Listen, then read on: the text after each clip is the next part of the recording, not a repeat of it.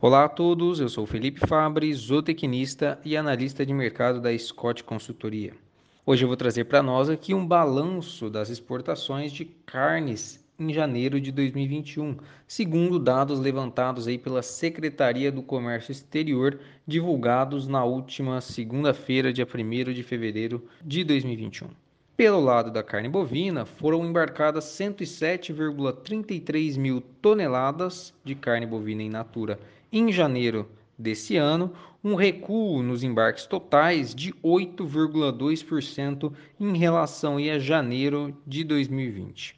Apesar do recuo nos embarques totais, a média diária embarcada em janeiro desse ano ficou na casa de 5,37 mil toneladas por dia e foi 0,95%, quase 1% aí, maior comparado ao ano passado.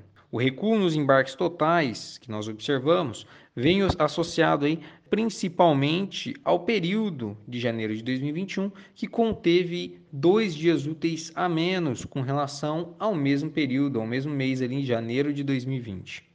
Pelo lado da carne suína, é, a tendência acabou sendo a mesma.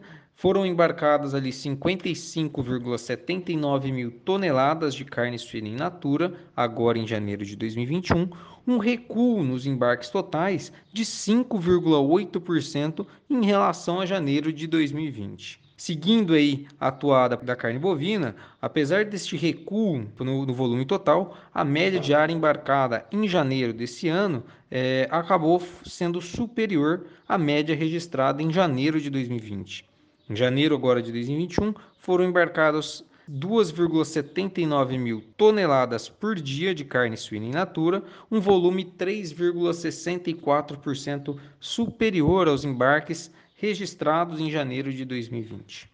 Já pelo lado de carne de aves, o cenário foi um pouco diferente com relação às outras duas proteínas concorrentes, sendo embarcados aí no total 268,74 mil toneladas em janeiro de 2021 de carne de aves e suas miudezas aí em natura, um recuo de 11,9% nos embarques totais com relação a janeiro de 2020. E aí, como eu já citei aqui, destoando das carnes concorrentes, a média diária embarcada no período foi de 13,44 mil toneladas por dia, um recuo de 3,05% em janeiro deste ano em relação aí a janeiro do ano passado.